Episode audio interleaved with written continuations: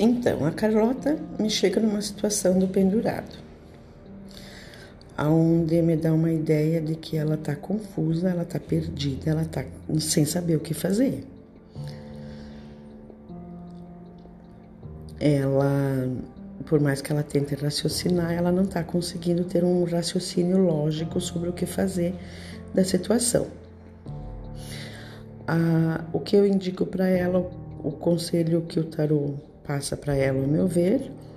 é que ela não faça nada no momento,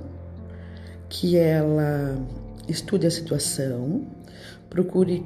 esfriar a cabeça, procure ver as coisas com mais calma, porque ela acha uma solução mais lógica sem precisar desmoronar tudo, porque se ela fizer o que ela está pensando nesse momento, a consequência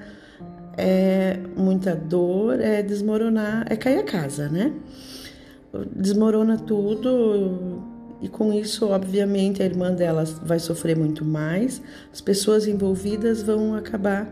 tendo um sofrimento muito maior do que do que se ela seguir uma outra situação. A, a temperança me mostra justamente isso, que ela tenha calma, que ela pare um pouco, que ela coloque a cabecinha dela no, no lugar e que ela haja com calma, sem ser precipitada. Ah, embora seja uma situação complicada, ela pode muito bem ainda pensar, raciocinar, e se ela der esse tempo para ela, a estrela me mostra que ela chega a uma solução muito mais muito mais tranquila. A estrela me mostra que ela chega a uma, a uma, a uma solução, a um caminho aonde se evite a dor,